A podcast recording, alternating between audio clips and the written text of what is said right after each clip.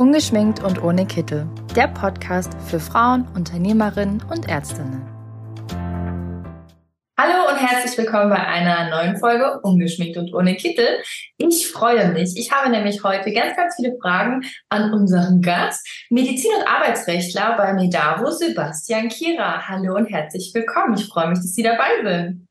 Ja, hallo, Frau Hameyer. Ich freue mich auch sehr, dass ich heute da sein darf und äh, ja, mit Ihnen meinen, unseren ersten Podcast ähm, durchführen kann.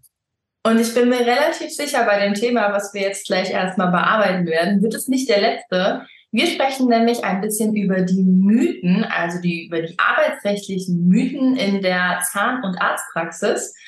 Und ja, ich glaube, da sind so einige, oder? Ja, also wir sehen wirklich in der alltäglichen Praxis, dass es ganz, ganz viele Dinge gibt, die unsere Zahnärztinnen irgendwo schon mal gehört haben, aber am Ende des Tages gar nicht sicher wissen, wie kann ich denn jetzt in der konkreten Situation wirklich mit dem Mitarbeiter und der Mitarbeiterin umgehen. Es gibt ja manchmal auch so die, den ein oder anderen Spezialisten, der sich denkt, Mensch, ich google das mal. Ja, und Google hilft natürlich zumindest mal beim ersten, beim ersten Eindruck. Nichtsdestotrotz sehen wir dann ganz oft, dass diese Informationen, die sie dann erhalten, einfach nicht wirklich ideal ist. Das ist so ähnlich wie wenn ich äh, ein Symptom äh, googeln würde, ja beispielsweise Kopfschmerzen, dann ist ja relativ klar, dass ich einen Gehirntumor habe. ja, ähm, sofort. Ähm, ja, die, die, meisten, äh, die meisten Ärztinnen und Ärzte oder auch äh, Zahnärztinnen würden mir dann wahrscheinlich sagen, Mensch, Herr Kira, das ist aber die unwahrscheinlichste ähm, aller, aller Ursachen. Ich finde das ja immer ganz lustig, das ist ja allgemein bei Experten so. Und genauso natürlich auch bei uns. Dann wird gesagt, ja, Frau Hammer, ich habe doch gegoogelt, dass man auf Social Media XY machen soll, damit man Erfolg hat. Und ich denke so, Sekunde, ich bin doch die Expertin. Wenn ich ein gebrochenes Bein habe, gehe ich zu dir. Oder wenn ich die Wand grün streichen will, obwohl die gerade schwarz ist, dann frage ich auch jemand anderen. Das ist ja immer so ein bisschen die Sache, ne? Ganz genau, ist bei uns auch, auch so. Besonders bei den rechtlichen Teilen das ist jetzt absolut meine persönliche Meinung, bin ich ja immer froh, wenn ich einfach jemanden an der Hand habe, wo ich sagen kann, könnten Sie mir bitte sagen, was ich hier zu tun habe, damit ich nicht im Gefängnis lande? Bei mir ist immer im Hinterkopf, wenn ich jetzt hier was falsch mache, dann muss ich in Knast. Auf Wiedersehen. Das war's mit mir. Also so schlimm ist es ja wirklich in den seltensten Fällen. Ähm, nichtsdestotrotz, glaube ich, kann man an der einen oder anderen Stelle einfach mal ganz gut helfen, auch mit einem einfachen, pragmatischen und praktischen Tipp. Ich glaube, darum geht's ja auch. Wir wollen das ja alles jetzt nicht irgendwie juristisch hochtrabend aufbereiten, sondern ähm, unsere Mandantinnen und Mandanten wollen einfach ja, einen einfachen Tipp. Was kann ich tun? Und dann würde ich sagen, starten wir doch einfach mal. Es gibt einige Fragen und einige Mythen, mit denen wir jetzt mal aufräumen wollen. Ich beginne mit einem sehr aktuellen Thema und zwar ist die elektronische Arbeitszeiterfassung Pflicht. Also da vielleicht vorneweg Stand heute nein. Ganz wichtig. Stand also heute, der 19. Juli, der Podcast wird in ein paar Tagen geschnitten. Ganz klar hier, dass es gesagt ist. Genau, Stand heute nein. Aber was ist denn Pflicht? Es gibt trotzdem die generelle Pflicht zur Arbeitszeiterfassung. Das hat das Bundesarbeitsgericht im letzten Jahr nochmal entsprechend ähm, klargestellt. Und das heißt für die Arbeitgeberinnen und Arbeitgeber, Mensch, äh, ich kann mich da jetzt nicht zurücklehnen, sondern ich muss zum heutigen Tage schon und muss das eigentlich auch die letzten Monate und Jahre schon gemacht haben, Arbeitszeit der Mitarbeiterinnen und Mitarbeiter dokumentieren. Also das ist ganz wichtig. Es ist zum jetzigen Zeitpunkt egal, wie ich das tue. Also das kann ich auf einem Blatt Papier machen. Ich kann es auch so machen, dass es äh, die Mitarbeiterin selber ähm, einfach ähm, ausfüllt und ich zeichne das dann ab. Es muss aber eine Dokumentation geben. Das ist ja. ganz klar. So, was ist jetzt aber passiert? Passiert ist, dass der Gesetzgeber sich gedacht hat, Mensch, das Bundesarbeitsgericht hat das jetzt nochmal klargestellt. Irgendwie muss ich mich nochmal mit dem Arbeitszeitgesetz, es gibt ein Arbeitszeitgesetz, mhm. da stehen unter anderem auch die Pausenregelungen etc. drin, beschäftigen. So, und warum sprechen wir gerade über das Thema elektronische Zeiterfassung? Weil es einen Gesetzesentwurf schon gibt. Und in diesem Gesetzesentwurf ist vorgesehen, dass es eine elektronische Zeiterfassung geben soll und dass die auch der Grundsatz ist. Also sprich, man müsste elektronisch erfassen den Beginn, die Dauer, das Ende der täglichen Arbeitszeit von den Mitarbeitern. Ganz wichtig, es ist noch ein Entwurf. Also das heißt, Ne, dieser Entwurf muss erst durch das Gesetzgebungsverfahren, da kann sich noch ein bisschen was ändern, da kann was rausfallen, da kann was dazukommen. Plan war eigentlich, dass das vor der Sommerpause, dass das Gesetz noch durchgeht, ob die das schaffen, ähm, sei mal dahingestellt. Plan ist aber eigentlich, dass das zum 1.1.24 in Kraft treten soll. Die mhm. konkrete Fassung steht aber noch nicht fest. Die erste Frage, die wir dann in aller Regel eigentlich immer so ein bisschen von unseren ähm, ähm, ähm Ärztinnen und Zahnärztinnen halten, ist, naja, was heißt denn überhaupt elektronisch? Da fängt es genau. ja schon mal an. Ja, ähm, elektronisch bedeutet nicht schriftlich. Ich sage es jetzt mal ganz einfach. Also eine ganz einfache Excel genügt auch. Es muss kein mhm. System mit einer Chipkarte sein, mit einem Fingerabdruck oder ähnlichem. Mhm. Ja, also das bedeutet elektronisch. Und vielleicht vorneweg für diejenigen, die sich denken, um Gottes Willen, wie soll ich das denn jetzt überhaupt perspektivisch umsetzen? Also ganz wichtig, im jetzigen Gesetzentwurf gibt es eine generelle Ausnahme von der elektronischen Pflicht. Das ist bei Praxen, die weniger als zehn Mitarbeiterinnen haben. Ja, okay. Ja, ähm, also die sollen ausgenommen werden. Auch mhm. das könnte sich theoretisch noch ändern im Gesetz, aber also die Ausnahme wird aller Wahrscheinlichkeit schon irgendwo ähm, bleiben. Ja. Was, was dabei aber ganz wichtig ist, ist, ähm, jetzt freuen sich wieder die einen, ähm, nichtsdestotrotz entbindet sie das nicht von der generellen Pflicht.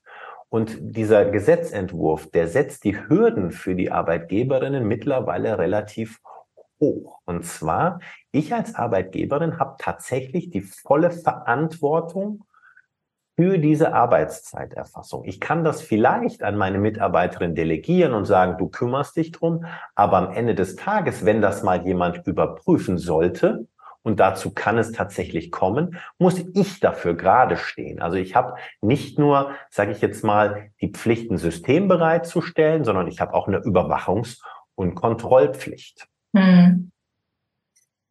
Das ist natürlich auch klar eine neue Aufgabe als Chefin dass man hier auch noch dran denken muss. Aber ich glaube, wenn hier, ähm, ich gehe jetzt mal von der elektronischen aus, wenn man hier so ein für sich und für sein Team das richtige Konzept entdeckt hat, äh, schnell gemacht am Tag und einfach auch dann nachhaltig nachzuvollziehen. Also ähm, absolut, das absolut. ist immer, man muss es einfach im Praxisalltag mit einspielen lassen. Am Anfang holpert's und stolpert's und hinten raus weiß man dann schon gar nicht mehr, dass man es eigentlich jeden Tag gemacht hat. Also Nein, also das ist sozusagen auch die Erfahrung, die wir gemacht haben. Nichtsdestotrotz ähm, ist es gerade bei kleineren Praxen so, die haben teilweise Modelle, die die fahren, die sind sehr auf Vertrauen aufgebaut. Mhm. Ja, das zeichnet ja. unsere, viele unserer Praxen einfach aus. Und da ist vielleicht noch gar keine Arbeitszeiterfassung, auch wenn die schon Pflicht wäre. Mhm. Ja, und ähm, es ist ja oftmals schwieriger, ähm, sage ich jetzt mal, in ein bestehendes System, was irgendwie läuft, etwas Neues einzuführen. Und dann kriege ich Klar. einen Anruf und dann heißt es, Mensch, Herr Kira, das läuft doch alles super ja. und wir vertrauen uns. Und ich kann dann auch am Ende des Tages nur sagen, na ja, das ist halt das, was Sie machen müssen. Wenn Sie es nicht machen und es keiner mitbekommt, Ne, also jetzt mal alle bitte weghören, ja. so, so what? Ja, ich meine, da läuft das durch.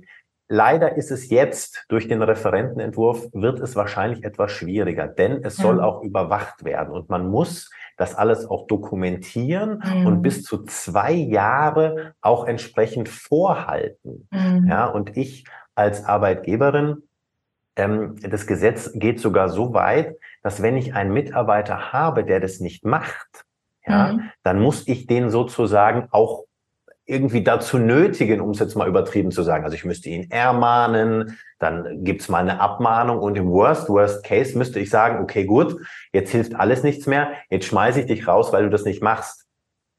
Das wollen wir ja nicht. Und das wollen ja auch die, die meisten Inhaberinnen nicht, weil wir ja auch wissen, wie schwierig es ist, einfach Personal zu finden.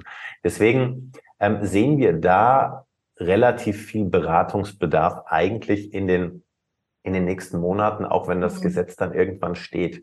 Denn ähm, lassen Sie mich noch ein, ein letztes dazu ergänzen. Ähm, das Blöde an der Sache ist tatsächlich, dass das mittlerweile ähm, oder im Gesetzentwurf vorgesehen ist, dass das mit einer Strafe bewährt ist. Also das ja. bedeutet, ja. das soll dann auch eine Ordnungswidrigkeit sein und ein Verstoß gegen die Pflicht zur Arbeitszeiterfassung. Mhm.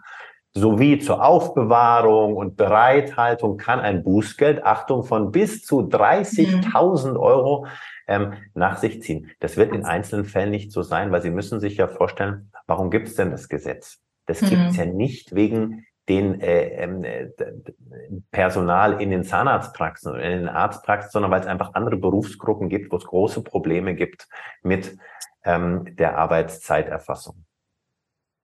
Also es ist noch keine Pflicht. Es wird mit Sicherheit eine Pflicht geben. Und ähm, genauer auf das Thema gehen wir bestimmt noch ein in Form von Posts und so weiter auf unseren Social-Media-Kanälen. Ähm, auch gerne, wenn hier Fragen sind, schon vorab oder man einfach auch ein bisschen zu seinem Konzept in der Praxis was erfragen möchte, gerne auch bei uns melden. Ich würde mal einen Schritt weitergehen mit der nächsten Frage. Hm, für mich total klar ein Ja. Ich bin gespannt. Muss der Arbeitsvertrag schriftlich geschlossen werden? Ja, Frau Hammeyer, ähm, Tatsächlich ähm, sind da die Zahnärztinnen und Ärzte in unserer Beratung teilweise schon etwas besser informiert als Sie. Nein! Denn, ja, wirklich. Ähm, denn der Arbeitsvertrag muss tatsächlich nicht schriftlich geschlossen werden. Ich kann ja, aber macht man's? Ja, also ich kann, also allein durch, ich kann es mündlich machen. Ich kann sagen, Mensch, Frau Hameyer, ja, ähm, wollen Sie ab morgen sozusagen bei mir zu Hause den Rasen mähen? Sie sagen, ja, Herr Kira, wunderbar, ich komme vorbei. Ja, ähm, wir Herr Kira, Sie hätten jetzt auch sagen können, ob ich nicht direkt bei Medavo anfangen möchte. Ach so, ja, okay, gut. Ich wollte jetzt, ich, ich wollte jetzt nicht, ich, ich wollte jetzt nicht zu viel Werbung machen. Ähm, Nein, Spaß. Also ich kann das, ich kann das mündlich vereinbaren und sogar, man sagt juristisch, durch konkludentes Handeln. Also dadurch, dass ich sozusagen durch mein Handeln zum Ausdruck bringe, dass ein Arbeitsverhältnis begründet werden soll. Da gibt es ein ganz klassisches Beispiel in den Praxen. Das ist nämlich, wenn eine Ausbildung zum Beispiel endet von einer mhm. zahnmedizinischen Fachangestellten. Das endet ja meistens zum Zeitpunkt der Prüfung. Und wenn die am nächsten Tag dann einfach kommt und man ganz normal weiterarbeiten würde, hätte man eben ein neues, richtiges Arbeitsverhältnis begründet ja. und das Ausbildungsverhältnis ist ausgelaufen. Man hat dann immer das Problem, dass man sich dann natürlich darüber streiten kann, ja, was sind denn jetzt die Bedingungen, wie viel Urlaub habe ich denn? Deswegen gibt es das Nachweisgesetz. Von dem haben so viele noch nicht gehört.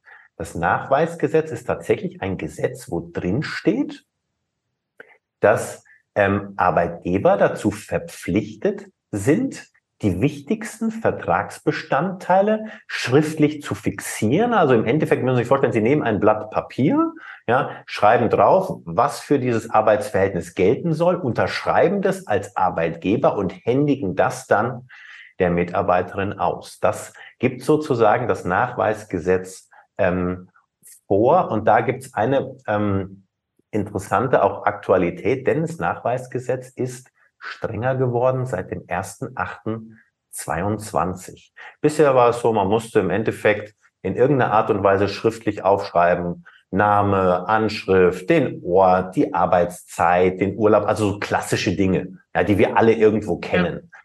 Das ist jetzt strenger geworden. Ja, man muss jetzt beispielsweise schriftlich vereinbart haben, wie das mit den Ruhepausen ist. Ja, wenn es Überstunden gibt, wie mhm. die abgegolten werden und für viele ähm, Inhaberinnen auch ähm, nicht ohne. Man muss mittlerweile auch schriftlich fixieren, dass ein Mitarbeiter, eine Mitarbeiterin, wenn Sie als Inhaberin die Kündigung ausgesprochen haben, innerhalb von drei Wochen dagegen Kündigungsschutzklage einreichen muss, wenn sie sich gegen die Kündigung wehren möchte. Mhm. Ja, also sprich, dieses Nachweisgesetz dient, wie ganz vieles im Arbeitsrecht, dem absoluten Schutz der Mitarbeiterinnen und Mitarbeiter. Und ganz wichtig, und das macht es in der Praxis wieder ein bisschen schwierig umsetzbar, so ähnlich wie mit dem Thema Arbeitszeit, ähm, das gilt nicht nur für neue Arbeitsverträge, sondern auch für bestehende. Ah. Das würde jetzt bedeuten, ich müsste eigentlich hergehen und sagen, ich meine, wir haben ja auch größere Praxen in der Beratung mit ja. 20, 30, 40, 50 ähm, Sie müssten eigentlich hergehen und gucken, auch wenn Sie einen schriftlichen Arbeitsvertrag haben, ja, den die meisten ja tatsächlich haben, ja. ja die Ausnahme ist ja mündlich ja. oder einfach nur ein Zettel. Die meisten haben ja. einen schriftlichen Arbeitsvertrag, aber die Frage ist, ob da alles drinsteht. Und das hat wirklich seit dem letzten Jahr bei uns für extrem viel Beratungsbedarf gesorgt, weil man einfach gesagt hat, okay, was, was müssen wir jetzt machen? Und man ist in vielen Fällen eigentlich dazu übergegangen, dass man gesagt hat, Mensch, liebe Mitarbeiterinnen, ähm, bevor ich jetzt bei 25 Leuten alles durchgucke, ja, und sage, bei dir müssen die drei Punkte ergänzt werden und bei dir die fünf Punkte, machen wir halt einfach einen neuen Arbeitsvertrag. Mhm. Ich weiß, dass das für viele Mitarbeiterinnen schwierig ist, weil man irgendwie mhm. Angst hat, was, was passiert denn jetzt mit einem neuen Vertrag? Mhm. Ja, aber ihnen muss klar sein, dass das Nachweisgesetz dem Schutz der Mitarbeiterinnen in erster Linie dient. Ja. Und man hat dadurch eigentlich die Möglichkeit, auch vielleicht das ein oder andere Mal ähm, ähm, paar Dinge da reinzuschreiben, die auch einfach für die Mitarbeiterin günstig ist. Wir haben ja teilweise auch Arbeitsverträge, die sind 20 Jahre alt. Man hat die 35 mhm. mal angepasst und die Anpassung war nie, war nie schriftlich. Und ähm, auch da ist es so, bis dato war das Nachweisgesetz nicht mit Strafen ähm, versehen. Ähm, mittlerweile gibt's auch hier sozusagen Geldbußen. Also das bedeutet Ach, krass, Verstöße ja.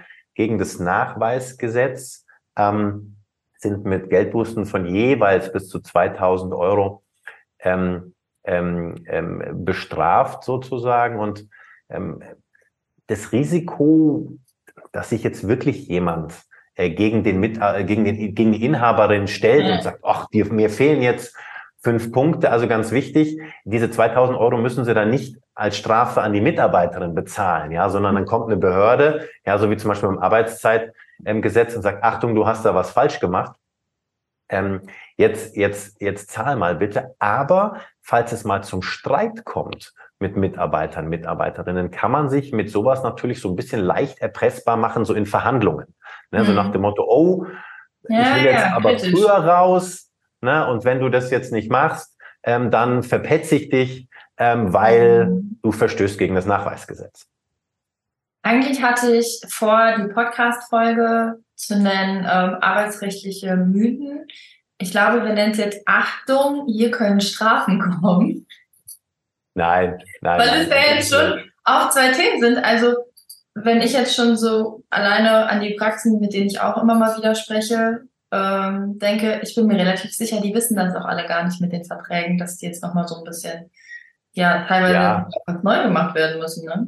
Also, wie gesagt, man muss nicht, man muss die Verträge nicht zwingend neu machen. Theoretisch würde es reichen, wenn, wenn die Inhaberin einen Zettel nimmt und in den Arbeitsvertrag guckt und sagt, diese fünf Punkte fehlen, die aufschreibt, unterschreibt und aushändigt. Mhm. Aber ähm, das ist halt ein relativ großer Aufwand, auch für Praxen, die ein bisschen größer sind. Und ja, wir merken halt ganz oft mittlerweile in der Beratung, dass die Praxen sagen, ey, Herr Kira, ich schicke Ihnen einfach mal, man hat ja irgendwie so einen Musterarbeitsvertrag, mhm. ne? Ich glaube, dazu ähm, kommen, wir, kommen wir auch nochmal. Ähm, und ähm, dann gucken wir mal drüber und sagen einfach mal, wie man die optimieren kann.